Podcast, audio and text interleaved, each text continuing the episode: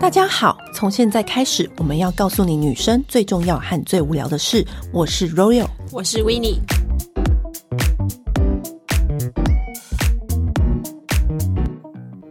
现在最红的电影应该就是《灵魂急转弯》了吧？对，而且我个人二刷。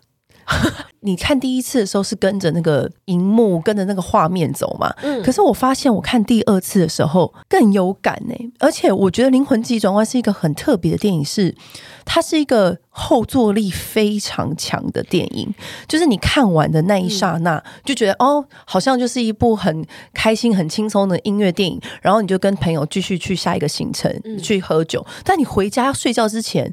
你就忍不住会想到里面的很多细节，对，然后以及感动这样子。对啊，你不觉得吗？我因为我那天看完之后，其实我就没事，我就回家了，然后我就已经发酵很多了。嗯、我其实看完第一瞬间，心想说：“哇靠，皮克斯应该是近年来就是第一部是完全不是要拍给小孩子看的电影，他就是拍给我们看的电影，拍给我们看，而且他的道理非常非常深。它里面就是讲了很多，它很特别的地方是，他把轮回这件事情。”比喻的非常好，而且用一个很轻巧的方式讲出来。嗯、你知道，如果是在我们国家的宗教，嗯，轮回就会说你你要做好事，你有因才有果，然后什么的，讲的好像下辈子才会怎么样，怎么样？对对对对，讲的好像没有。可是他把它变成一个很轻松、很诙谐的方式展露出来。你在里面，你最有感触的一幕是什么？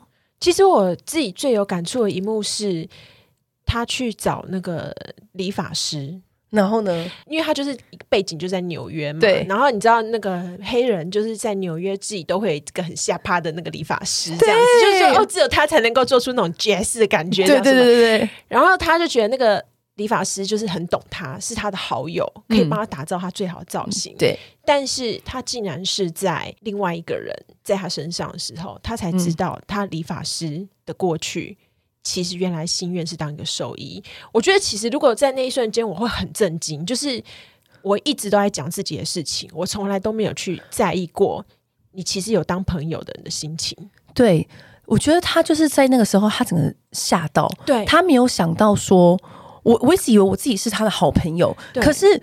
他跟我一样很懂爵士，很爱爵士。其实他是自私的，我觉得他在那一刻发现他自己是自私的，对，因为他太沉浸在自己的梦想，跟他只在乎自己的世界。对，他只在乎他追求的东西，他从来没有要去聆听他的理发师过去的梦想。对，而且他过去的梦想是什么？当当然，那个二十二号在他身上的时候呢，就可以很自在的畅聊啊。对，然后那个理发师也会吓到说：“原来你是可以聊这么多东西的人。”还跟他讲说：“你今天的你特别不一样。”我想，我就跟你聊了。好多对，然后逗得整家店的人哈哈大笑。对，因为其实我想那个理发师他并没有不要跟他聊，而是可能之前都只在自己的世界里面。对，而且我觉得他们就是他不是不出那个理发厅之后嘛，他们走在路上，嗯、然后那个二十二号不是很开心的感受这一切嘛？对，其实像我的个性，我就是一直很追求某一个目标的人，我跟他某一种程度很像，嗯、所以我很能理解他那个急迫，就他终于得到那个邀约了，Oh my God，就在眼前了，就在眼前，我等下就要表演了，嗯、太好了！无论如何不可以放过，无论如何我绝不能放弃，我要用尽力气，我都要回到那个场地，我一定要表演到，嗯、就是那种感觉。然后他不是表演完之后，他就会超空虚吗？嗯，我跟你讲，你有过吗？我超了解，我超了解。就是比如说，就我以前的生涯讲，像我们上一集还上一集，我们不是讲到说，我以前就是很追求某一个目标，我的流量一定要破到几。嗯、可是问题是，这个东西不是别人给我的，我的目标就是我的那个流量，我一定要破几破几，我一定要到哪里。可是当我破完那个目流量的时候呢，非常非常空虚，就是很意外，很空虚，就是。你会觉得说，我怎么没有我想象中的开心？嗯，你以为你会达到那个目标，你会很开心。嗯，然后我跟你讲，那个女黑人她不是立刻就回答出她的问题吗？对，我整个震惊，我在那个荧幕前，我就边看边震惊。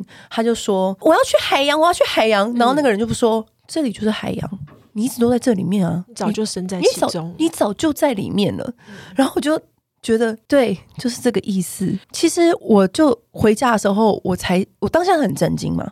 但我回家的时候，我才想到，其实他最爱的事情不是上那个舞台表演，他最爱的事情是教书。他最喜欢的事情是跟那些学生教他们干嘛干嘛，然后去很自在的在课堂上面演奏他的音乐。其实他最喜欢的事情不一定是那个场所，不一定是那个舞台，是。他每一天都在都，其实他早就已经在爵士的世界里。对，而且他已经是在做他最喜欢的工作了。他只是不知道，他被那个眼前的就像火花蒙蔽双眼，就像他们那个他他进到那个 Afterlife 的里面，他不是有个那个人生人生堂嘛，就可以看到你的过往什么的。他其实，在第一时间的时候，他其实看到的都是。自己就是可能甄选没有上啊，然后很失意呀、啊。然后我觉得他就是在那个时候，他只看到不好的。对，你知道，就是好像打醒我一样，就是我最喜欢的事情，并不是追求那个流量。嗯，其实我最喜欢的事情是采访。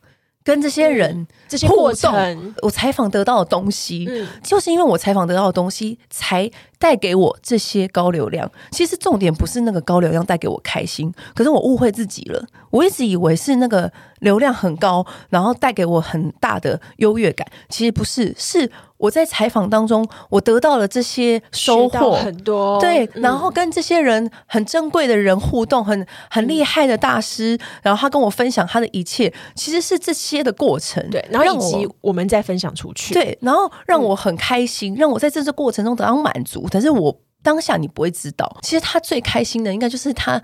他的学生，你还记得他学生不是怒气冲冲的到他家说：“我不要学了，我什么什么的。嗯”然后那个二十二号不是去跟他聊天吗？嗯嗯嗯，他不是在那个里面悠悠在说：“这就是他，他本来就应该会做这个的，他本来就会做更好。”所以，他其实他非常了解他的学生。他虽然很讨厌，很觉得这个生活好像不是他想要的，可是他当下其实是他很认真的跟他学生分享这一切，嗯，是开心的。嗯，你记得就是。嗯在我们刚认识没有多久的时候，嗯、你曾经问过我一个问题，你就说：“Winnie，如果我们一辈子到了四五十岁，嗯、然后甚至到退休，我们都只做一个美容编辑，嗯、是不是很没出息？”你记得我那时候我有问过这句话吗？对你，你你你问过我这件事情，然后我那时候想一下，我就跟你讲说，其实应该说我们是很幸福的，因为老实讲，我们没有什么太重的经济压力，所以我们可以去选择、嗯。我们喜欢做的事情，嗯、那其实如果你一辈子都可以做你喜欢的事情的人，其实怎么会没出息？毕业之后，我们会探讨成就跟出息、嗯、这几个字都会围绕在我们的生活中嘛。嗯、所以我觉得这部电影它其实是很巧妙的把轮回跟你的人生成就讲在一起。对，所以我就说它是一个很深的电影，而且是。带给我们很多很多的后坐力，就是你会去思考说，我们的生活，嗯，其实我们的成就就是我们的生活，我们的生活到底给了我们什么？我们有没有好好的感受身边的事情？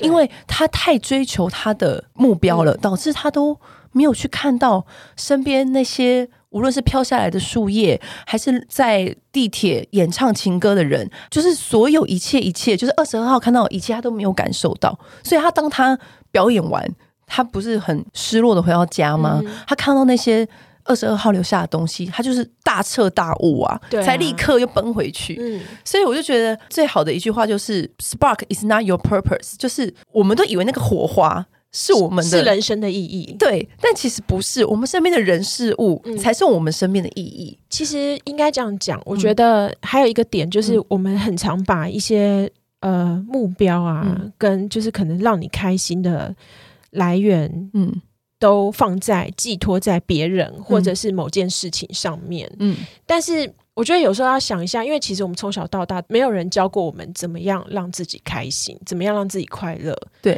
然后这件事情会变成是你好像很多人会去追寻一个世俗的目标，你知道，就是像在那种山里面的野狗，它可能有车子经过的时候，它就追上去，一直狂追狂追，追到一个红绿灯，那个车停下来，它就是突然追到它，它突然发现自己追到那个车子，它也没有不知道要干嘛，我为什么要追那个车子？对，其实你其实你是不知道的，其实很多时候你静下心来想，很多时候。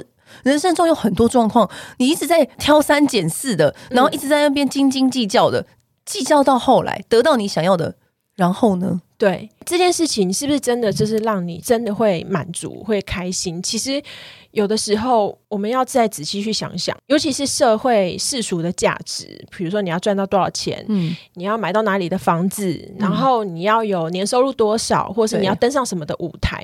我相信有些人他可能可以真的是他从小就会有这个志向，有这个目标，他也知道说做这些事情会让他快乐。嗯、可是有的时候，你只是跟着世俗。给的价值观在走，对，那真的追到不见得是你快乐的来源。其实你只要很认真的活在当下，你好好认真的吃一顿饭，跟身边的朋友聊天，或者是你好好感受你在看的电影，你在听的音乐，嗯、所有所有的这种小事情，富足你自己生活的火花。对，我觉得他这部电影就是。用一个这么大的圈子，然后来讲这件事情，很深呢、欸。皮克斯是一个很特别的东西，皮克斯就是最喜欢用这种招数。对，可是因为其实他以前的电影，其实很多都是要叫我们去追求自己的梦想。对，所以我就觉得很特别。呃，你要怎么样达成你的目标？对，可能就是兜兜转转一圈，然后拼命这样达成这样。嗯、可是他这一部就是感觉就是要叫你放下去体验生活的每一天。我觉得就是二零二零年吧。我觉得是这个电影就是在二零二零年出现，真的是非常非常的恰当，而且它是在年尾上映，最完美的时机。他，我觉得他这部电影教我们是要珍惜。对，皮克斯他以前呢、啊，就是你知道很这部电影不是一出来，然后大家都去二刷三刷，嗯、然后疯狂的跟以之前的电影比较。对，其实我觉得皮克斯上一部就是《可可俱乐部》，嗯，他其实有好几部都在谈论死亡这件事情。嗯、像我们刚说的《灵魂急转弯》，对，他就是在讲轮回这件事情，嗯、人生生活这个面向。但是呃，在《可可俱乐部》。你知道我那时候看《可可俱乐部》的时候是在飞机上，然后飞机上不是长途飞机，不是很 chill 吗？然后我就在那边看看看，我居然哭哎！我一定大哭的。可是你知道我就是铁眼眶 啊，对，我不太哭。对，可是我就想说，眼泪都流到那个那个我的耳机里面，你知道吗？然后我就想说，你是哪哪哪一个 moment 就是被触动？就是他回去唱那个歌给他的那个真外祖母可可听，就是可可本人。对，然后我就觉得勾起他们以前的那些事情，嗯嗯、然后他刚刚发生的事情，然后这样子的那个感觉就整个出来。其实可可我觉得很感动，嗯、但因为我我觉得我是一个对家庭感情是比较淡薄的人。嗯、他虽然让人家就是非常的感动，但是我觉得他也是一个在告诉你，其实你的梦想是并不一定会成功的。对，他也是在讲梦想这件事情，他，他也是在讲梦想。对，就皮克斯的电影就是一定要有 梦想 啊，家庭。对 对，嗯、他也是用那个墨西哥的那个亡灵节，然后去探讨死这件事情。对、嗯，但是我觉得他有一句话就是最经典的那句话，他说：“真正的死亡是你没有被人家记住的时候，才叫真正的死亡。嗯”其实我觉得这这句话就是是真的，因为有时候你会觉得那个人是一直活着。对，就是像呃，二零二零年去去年的时候，我外婆过世嘛，嗯、然后可是我到现在，我一直都没有觉得她离开过。我懂，你知道这个感觉吗？嗯、所以我我觉得看可可俱乐部的时候，为什么会让我掉眼泪的原因，其实是在这，就是他整部剧，他在他就在讲这件事情，就是其实真正的死亡，就是所谓的祭拜。嗯，是有原因的。为什么我们要去祭拜我们祖先？就是因为我们要记得他，我们要怀念他。因为的，因为你记得这个人的时候，他就不会离开，他就是活在你心里。嗯、因为我阿嬷就是走的非常非常的突然，因为他他是一个生活很健康的人，然后他是一个就是早上会去运动啊，然后吃的也很养生啊，什么什么。相相较起来，我外公反而是一个烟酒。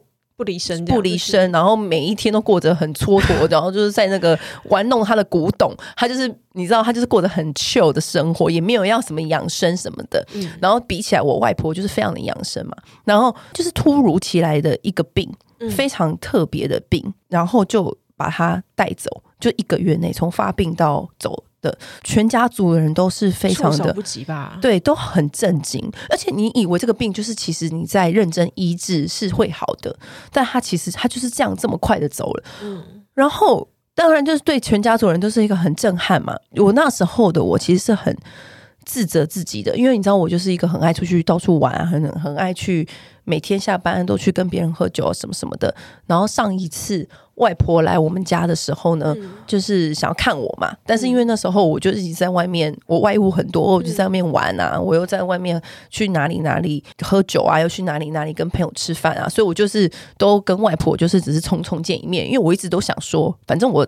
下次再见。七月我说我就要回高雄，就可以见到他啦，什么什么的。反正我就是内心就是一直这样想。嗯，就殊不知那就是最后一次见面。然后在丧礼的时候，我妈就跟我说：“你知道你外婆一直很想要见你。”我不知道现在想起来，就我妈跟我说，她说我不知道现在想起来是她觉得她自己老了还是怎么样。可是因为我们都不觉得她会那么快走，因为她真的很健康。对。然后她说她那个时候。每一天都待在我房间，然后就看着我房间的很漂亮的香水的摆设，很漂亮的化妆品，很漂亮的包包。他就说：“哇哇，就他是讲台语，嗯、现在过得很好诶，他住在这么漂亮的房间，嗯、我外婆在感受我的生活。”然后我就觉得说，有人外婆这么想我，可是他就是想我想到他见不到你，他都待在你房间感受你，对，他感受我的生活，来确认他的孙女是。过得好，非常好的。然后一想到我外婆坐在我房间，我就会忍不住就会哭。只要一讲到这件事情，我就会哭。我也不觉得我自己是一个爱哭的人。自从我妈跟我讲这故事之后，我就觉得说，我每次只要进到我房间，我就知道外婆在看我，我知道她没有离开。嗯，因为她还会一直 care，就是她的孙子们过得好不好，我们家人过得好不好。她其实没有走，她一直都活着。嗯，我就在她的丧礼，我。我帮他就是念经什么的，可是我还是会觉得说他一直在我的心里，这样也导致了一件事情，就是我现在的房间都非常整齐，因为外婆会看。对对，你知道我以前是一个，这也是一个好方法。对，因为以前我是一个很懒惰的人。嗯衣服都乱丢啊！难怪我觉得你现在整理的那个频率有变高。对，不是因为 COVID-19 的关系，就是你知道每天回家还在那边一天到晚都买什么，不是就是上网买家具啦，又又买那个植栽啦什么什么的，就觉得说如果我把房间弄得好，就是外婆也会觉得很开心、很放心。对，其实我们。透过爱是可以连接在一起的，是可以超越生死。小时候好像不太明白这种事情，嗯，这好像有一部那个电影得奖的，那个讲外太空的那一部《星际效应》吗？对，他也是在讲爱、嗯、这件事情，可以把那个父女连接的很紧密，对，就是进到五维空间，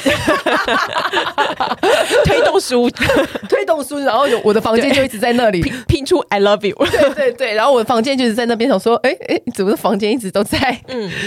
他还有一点是，他不是要去什么报仇还是什么的吗？嗯、就是那个人不是杀了他爸爸，对，抢他哥，嗯、然后他不是有有人就说了一句说：“你你可以不要原谅他，但是你不要忘记他。”他就是里面就是在讲说，你可以很恨这个人，你可以很讨厌这个人，可是你到时候，我觉得人呐、啊，最终最终走到最后，就算你恨死他，你还是要把他变成你生命中的。一个记忆，一件事情，这样才是真正的放下呀。我自己的话，因为我也是从小最亲的长辈也是外婆，然后她也是就是几年前就是离开我们这样子。然后就像你刚刚讲，其实到现在你都会觉得，哎，其实他外婆好像还在。过年的时候，你就会想到说，哎，回去就是还是会听到他的声音。过年就是还会再出现他煮过的菜色什么的。对，就是我觉得这就是一种感觉，就是你会透过那个。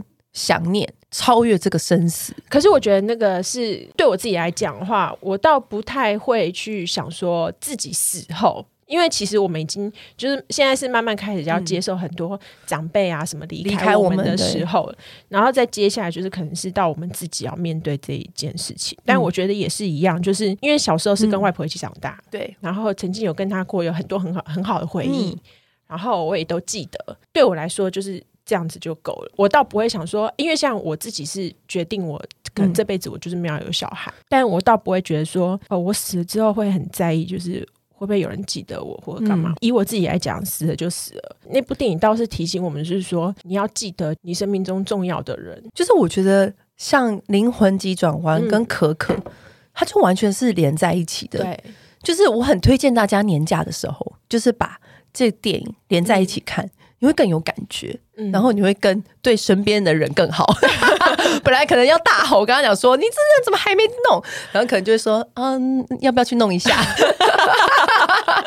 变修身养性一点了。然后因为我们在讨论说要不要录这一集的时候呢，我们就想说，嗯、因为皮克斯除了这两部之外，嗯、还有一个更早有一部叫《天外奇迹》。对、啊，其实他从那个时候他就在铺梗，要在聊死这件事情。嗯、对，你知道《天外奇迹》他他是当然他就是更更冒险感、嗯、更童趣的去描述死后的人，就是他是在描述说我们死了之后。那剩下的这些人，他们是怎么怀念跟想念的？嗯，《天外奇迹》我是很早很早以前看的嘛，就那时候电影上市我就看。然后因为今天要录这一集，我又看了一次，嗯，就是让他重温一次这样。你知道我光是重温那一次，那个他最有名的那个片段，他不是开头一幕幕的影像，然后就是诉说着那个老公公跟老婆婆从年轻到老的那个。过往对不对？口白都没有，他不是用照片吗？那就可以逼哭一堆人。那才开场十分钟我就哭了。我想说，我想说，我想说，你是铁石心肠代表哎，可以让你立刻就哭。真的没有没有没有，那边我还没哭，我是到后面，就是他们冒险结束。他不是老先生，不是一直很 care 那个房子，因为那个房子就代表他老婆跟他的回忆，他就是死都不放手，他要守着那个房子。对，可是他后来不是经历一个冒险之后呢，他就回到那个椅子上面，他才。打开他老婆那个日记本，他才往后翻。对，他只记得他老婆要去那个地方，要帮老婆完成梦想。后来他不是翻到后面，嗯、就是他老婆就说：“我谢谢你跟我完成这段旅行，这段冒险。嗯”因为他老婆觉得我跟你的这段生活，你带给我的这些回忆，就是我最棒的冒险。然后他老婆就在最后面说出：“现在。”你也该去展开你自己的冒险。然后我就觉得那一刻，我就觉得哎，眼眶有一点湿，对，就觉得说，就是其实你只要找到一个很爱你的人，其实生活中微不足道的小事都是很重要、很浪漫的事情。对，他们那些就是生活过往的点滴片刻，嗯、其实都比那个冒险更值得回忆了。对啊，因为那个冒险如果不是跟他一起去，其实也没有意义。但是我觉得那个老先生他又在这段冒险找到他新的人生的意义，就是新的我的另外一半离开我之后，嗯，我怎么放下？对就是他放开那个屋子的时候，就代表他已经放下。因为像我他老婆了，因为台湾其实不是有很多都跟啊什么的状况，嗯、然后都会有一些钉子户啊什么的。对我小时候都会觉得，就是他们是不是就是。很消谈，就是想要最后一个，然后谈一个最好的价格，或者是说他们很烦呢、欸，就是怎么那么晚才要同意？就是对，就为什么要死守在那边，就不愿意就是改变，然后换新的房子，嗯、大房子不是很好吗？对呀、啊，对，小时候都会这样想，对不对？对，可是你越长大，你就会知道说，有一些东西其实真的是你不愿意拿你的回忆来交换的。真的、嗯，那是你心里面更重要的事情。对，就是住再好的豪宅都比不上这间房子。对，然后所以我就觉得说，他对他来说，那里面的每一个桌椅。用过的东西，他老婆的相框，他那个时候不是决定说要去救他吗？救那个小男孩，嗯、他不是把那些家具都往后丢、往外丢？对，我就知道说，天啊，他真的放下这一切了。到最后，他把整个房子都丢掉。嗯，你知道，其实有一个暗黑说法，就说其实建设公司来就是跟他要这个房子，对，请他离开。那时候，嗯、其实老先生就已经过世了。就是其实他有有说另外一个暗喻，就是说小胖、嗯、把他 没有小胖是其实是来带他离开人世间的一个人哦，哎、欸、对。对，他就是讲他就是而且他要放下之后才能真正的离开，对，对他就是说我会带你就是穿过马路，带你去公园，带你什么的，他就是其实是要带领他离开人世间，放下那个执念，很皮克斯会做的做法。对啊，不过因为你知道像，像呃，我自己是一直都是知道自己还想要做些什么，然后我就会去做的人。嗯、我说兴趣方面啦，对工作我就不像你这样子。然后呢，然后就是其实我有一次就是去希腊，嗯、就是我去二零一五年的时候，就是去希腊玩的时候，然后因为希腊它很多山壁，你要拿着行李就是走那些山壁，其实是很辛苦的事情。嗯、除非你就是一直花钱请人家雇，可是你自己还是要上上下下嘛。对、啊。然后我们就看到那个有那个那种欧洲的老先生老太太，就是等于要拄拐杖，然后真的好辛苦，而且他那个还要走山壁，对，而且他那个山壁的那个阶梯都非常非常的小。嗯，虽然它的景色就是无敌，可是真的连我们那时候才三十岁左右，都已经觉得好好好累了。对，然后。我那时候就有一个感触，就是说，你看很多人都说，哦，我等到我赚到什么钱，等到我怎么样，我就要去环游世界，对，然后我就要去看这个世界。可是像我自己的话，我就会觉得说，我不要。如果我真的喜欢这件事情，我可能年轻的时候苦一点，我就开始想要做。嗯，我不想要，因为你永远都不知道意外跟明天是哪一天，谁先来。对啊，对，就是我是即刻。嗯就立刻就要去做，对。然后我是一个，就是觉得如果明天世界末日，嗯、我也不会有什么太大遗憾的人。嗯，我不会觉得说，哦，我还在那边想说，哦，我还这辈子我还没怎么样，还没怎么样。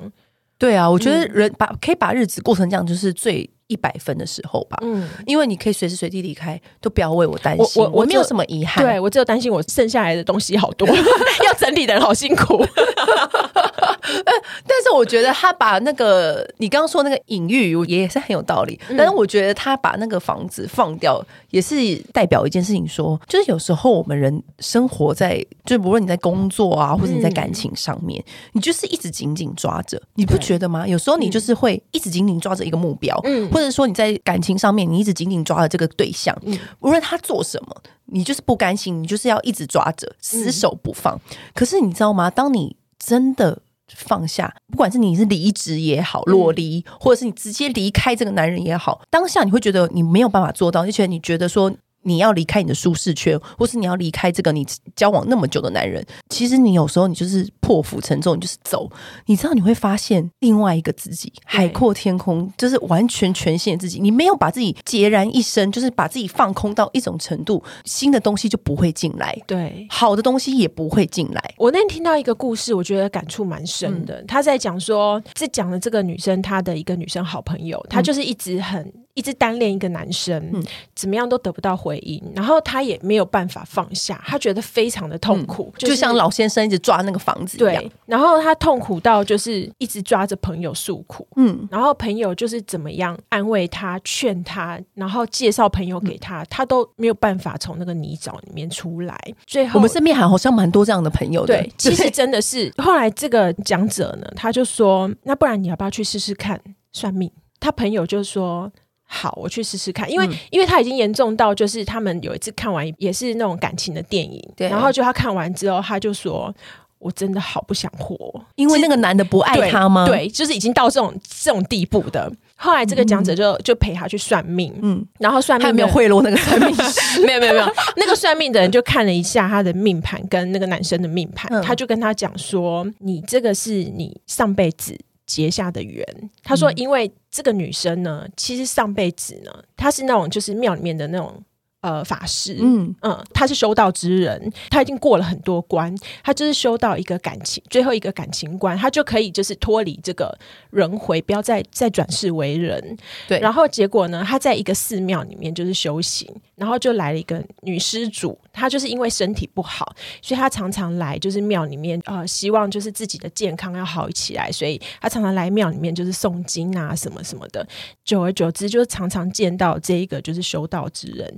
他们就相恋了，结果这个修道之人呢，爱上这个女施主，可是其实他最后最最差的就是一个情关，他必须要通过，对，他只差这个，他就可以不要再转世为人。嗯，可是他真的就是爱上这个女施主，就是最后的情关过不了，就是过不了。可是那个女施主因为身体真的太差，她其实她最后没有办法跟他有什么结果，她就过世。然后过世之前，他们就约定，就说来世我们还要再相遇。然后他们就转世了，转世了之后，他就是因为情关过不了，他这辈子还要再过一次哦，因为你还没有放开。对，那个算命的就跟那个女生讲说：“你仔细想一想，你的人生是不是非常顺遂？你是不是从小家庭和睦、身体健康？”读书、事业一帆风顺，你没有其他任何烦恼，你就只有一个情关过不了。你这辈子你还要继续这样吗？你这辈子还这样，你下辈子也是这样，你下下辈子也是这样。对，你这辈子不结束，你 我觉得算命的人他是每一个人来，他就跟他讲这个故事。可是你不觉得就是你会有一种豁然开朗？就是这就是你人生的一个考验。对，你还要在这里面 struggle 多久？对，下一个人他就跟他说：“你知道吗？你以前是。” 那个，可是我觉得这是一个蛮好的对解套的说法，真的。也许你就是这个人已经不是重点了，重点是你要度过这一个 test。他如果是重点，他早就跟你在一起了。你应该要把重点放到你自己，因为你自己才能够去过好你自己的生活。对，你就是你，如果这辈子你你不了解这件事情，你下辈子还会用同样的问题再继续在里面。嗯而且我觉得啊，当你心里不想这个男人，当你不要没有再跟他联系的时候，他就会自己来找你了。然后他来找你的时候，你就不爱他了。有时候就是一个执念，对他，你其实爱上的只是你心中执念的那个那个对方，对那个自己。像那个，这就又回到就是灵魂急转弯那边，嗯、他们在对一件事情着迷忘我的时候，你说股票交易员，对他们会进入一个世界，但是到忘我的世界。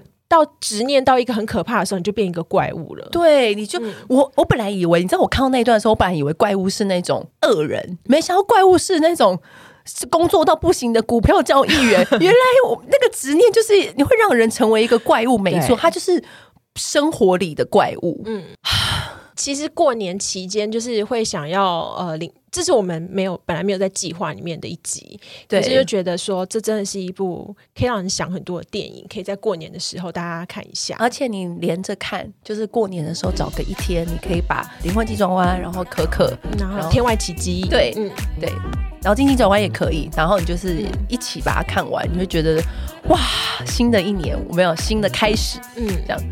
好了，今天就到这里喽，下次见，拜拜。按订阅，留评论，女人想听的事，永远是你最好的空中闺蜜。